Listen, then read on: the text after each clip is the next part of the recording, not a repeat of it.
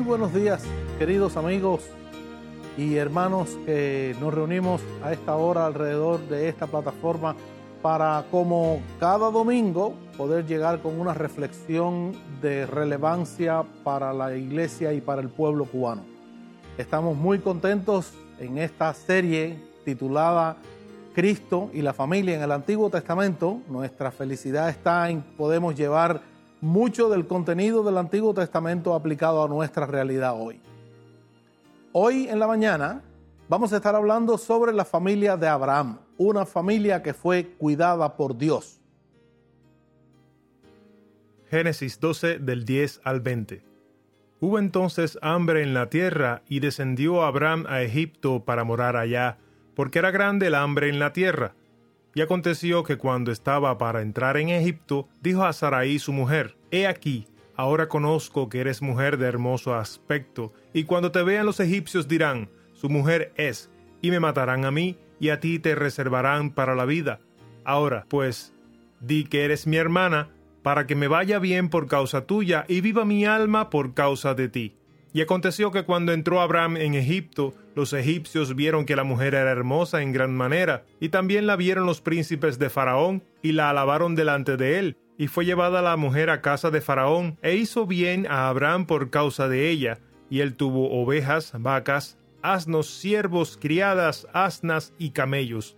Mas Jehová hirió a Faraón y a su casa con grandes plagas, por causa de Sarai, mujer de Abraham. Entonces Faraón llamó a Abraham y le dijo, ¿Qué es esto que has hecho conmigo? ¿Por qué no me declaraste que era tu mujer? ¿Por qué dijiste, es mi hermana, poniéndome en ocasión de tomarla para mí por mujer? Ahora pues, he aquí tu mujer, tómala y vete. Entonces Faraón dio orden a su gente acerca de Abraham y le acompañaron y a su mujer con todo lo que tenía. Este pasaje pone de manifiesto lo dañino de la mentira para la familia y también cuando el hombre no cumple su rol protector de ella. Realza la realidad del Señor como garantía y cuidador del matrimonio y sus promesas siempre apuntando al Evangelio. La estancia de Abraham y su familia temporal en, el, en Egipto contiene mucho más que una simple lección de honradez, aunque ciertamente esta historia advierte contra la necedad del engaño. La afirmación ella es mi hermana aparece tres veces en las narraciones de los patriarcas. Algunos críticos dicen que las tres se refieren al mismo acontecimiento, pero en la segunda instancia Abraham explicó que esa era la política que seguían por donde quiera que ellos iban. Así que no es de sorprender que repitiera su mentira vez tras vez. No se puede pasar por alto el paralelismo deliberado entre esta estancia de Abraham en Egipto y el acontecimiento histórico posterior en que la nación estuvo esclavizada en ese mismo país. Las características dominantes son asombrosamente parecidas. La hambruna en la tierra, el viaje a Egipto para permanecer allí temporalmente, el intento de matar a dos hombres y salvar a las mujeres, las plagas que cayeron sobre Egipto, la entrega de bienes por parte de los egipcios a ellos, la gran liberación de la esclavitud que experimentó Israel era una repetición de la alcanzada por su ancestro. Y seguramente sería una fuente de consuelo y ánimo para ellos. Dios estaba haciendo algo más que prometerles libertad para su nación futura. Es como si en Abraham se hubiera dramatizado la liberación del pueblo anticipadamente. En relación con el mensaje del libro, es significativo que Génesis está colocado justo después del llamamiento de Abraham y su obediencia. En esta instancia, el patriarca ya no andaba por fe como al principio, pero Dios le había hecho promesas y las cumpliría. Abraham no fue el único patriarca que tuvo que ser rescatado de sus dificultades en forma bastante deslucida. Los versículos 10 al 13, la maquinación de Abraham, nacida del temor, se volvió contra él y la promesa divina se puso en grave peligro. Solo Dios podía rescatar a su mujer para que la promesa hecha a Abraham pudiera cumplirse. Cuando Abraham confrontó el hambre en la tierra, descendió a Egipto para morar allí por un cierto tiempo, pero sin planes de quedarse de forma permanente. En otros textos se mencionan otras hambrunas que azotaron a Palestina. No se puede culpar al patriarca por esto, excepto porque no dio evidencia de que estuviera actuando por fe. Su artimaña, basada en una costumbre que practicaba la sociedad nómada beduina de la época, consistió en decir la verdad a medias en relación con su hermana, esposa. Esta era una manera de acallar su conciencia. De hecho, sí era su hermana, aunque más exactamente su media hermana, según Abraham lo reconoce en Génesis capítulo 10, versículo 12, cuando dice, y a la verdad también es mi hermana, hija de mi padre, mas no hija de mi madre, y la tomé por mujer. De modo que dijo a los egipcios solo lo que quería que supieran. Sin duda, su motivación se basó en las leyes de la sociedad patriarcal leyes que regían las relaciones entre hermanos. Cuando se encontraba en territorio enemigo, un hombre podía ser asesinado por quitarle a su, a su esposa. Pero si Abraham fuera conocido por ser su hermano, alguno que la quisiera tendría que hacer los arreglos matrimoniales con él, lo cual probablemente le daba tiempo para reaccionar en beneficio propio el sesgo irónico que tomó la historia vino cuando en efecto alguien deseó a Saraí, en especial alguien porque no tenía que regatear por ella, Faraón. La palabra de Abraham, para que me vaya bien por causa tuya, en el versículo 13, precisamente fue lo que sucedió, porque Faraón hizo bien a Abraham a causa de ella. Y como resultado se enriqueció. Pero esto hizo que Abraham quedara atado a una obligación de la cual no pudo soltarse. Su trama ocasionó que casi perdiera a su esposa y sin ella la bendición prometida estaba condenada al fracaso. Mas Jehová envió grandes plagas a los residentes del palacio egipcio Solo la intervención divina pudo sacar a Saraí del harén faraónico sin sufrir daños. Pero con la liberación vino una reprensión de parte del rey y la expulsión del país. Los egipcios eran muy supersticiosos y la clase de plagas que cayeron sobre ellos fueron interpretadas como un mal presagio.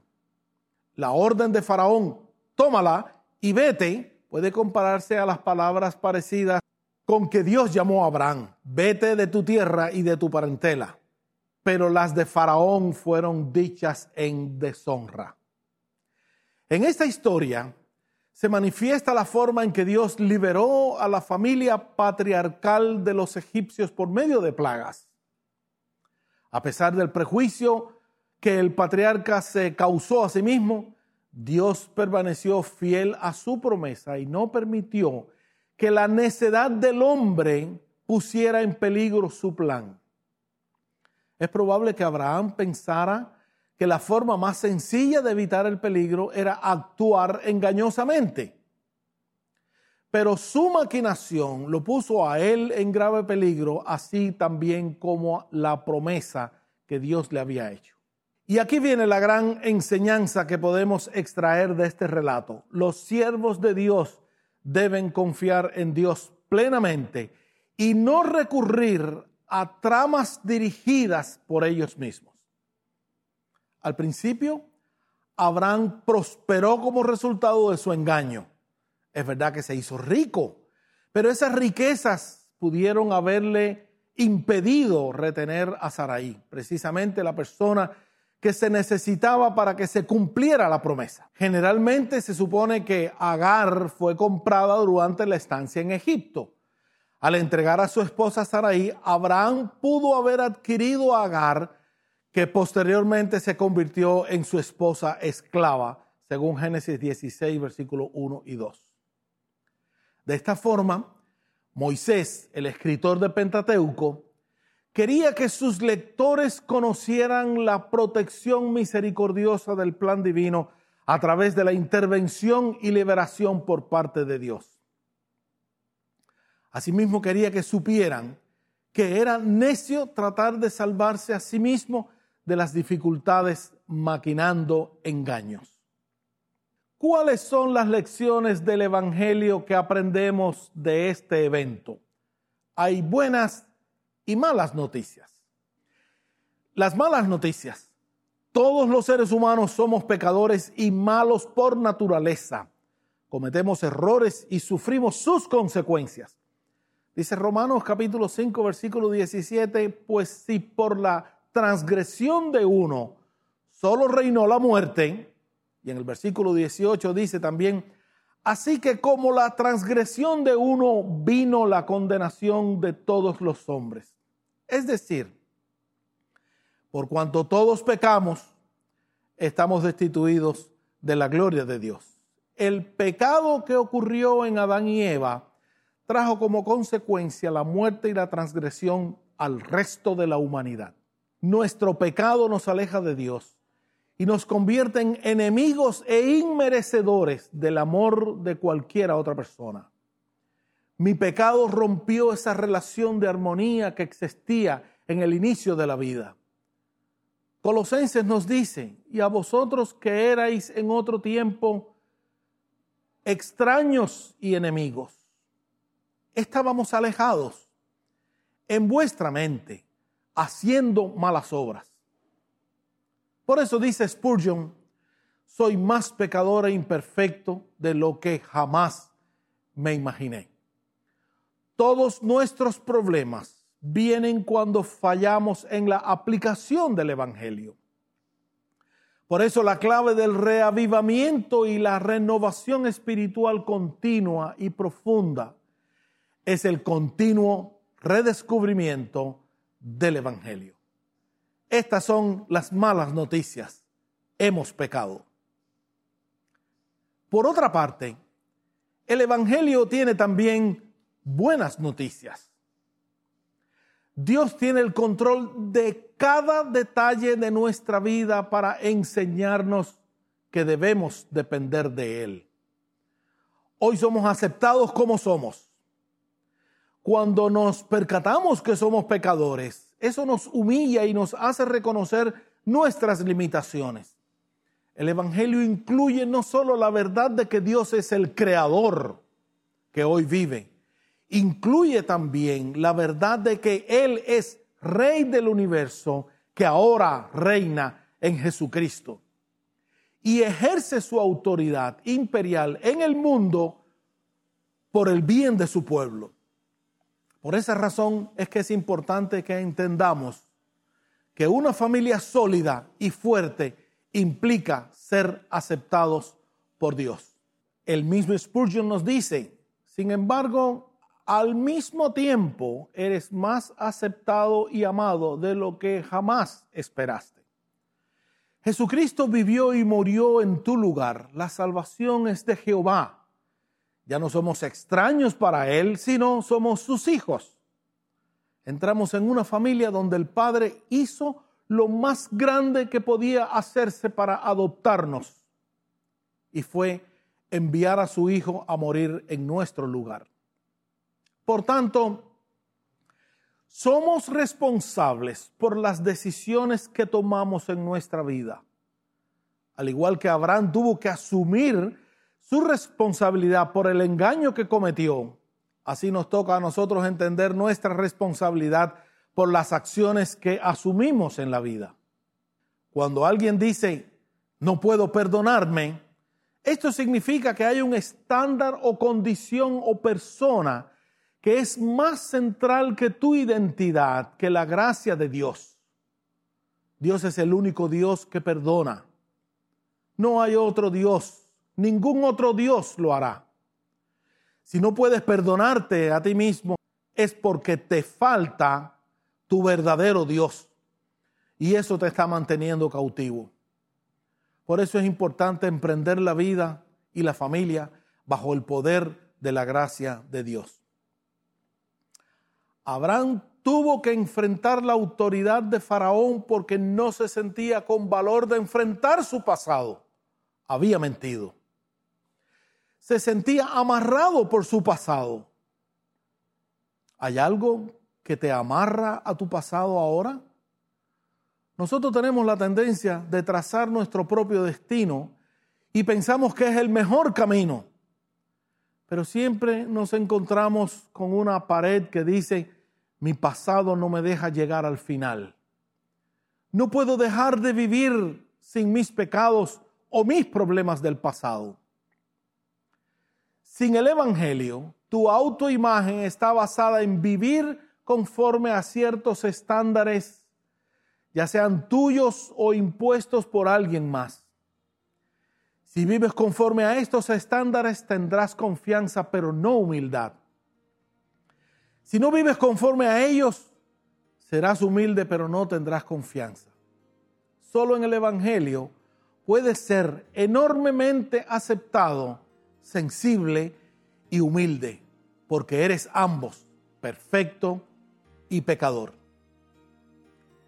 Quiero resumir estas ideas de la siguiente manera en realidad no entendemos las implicaciones y aplicaciones del Evangelio en la vida del creyente.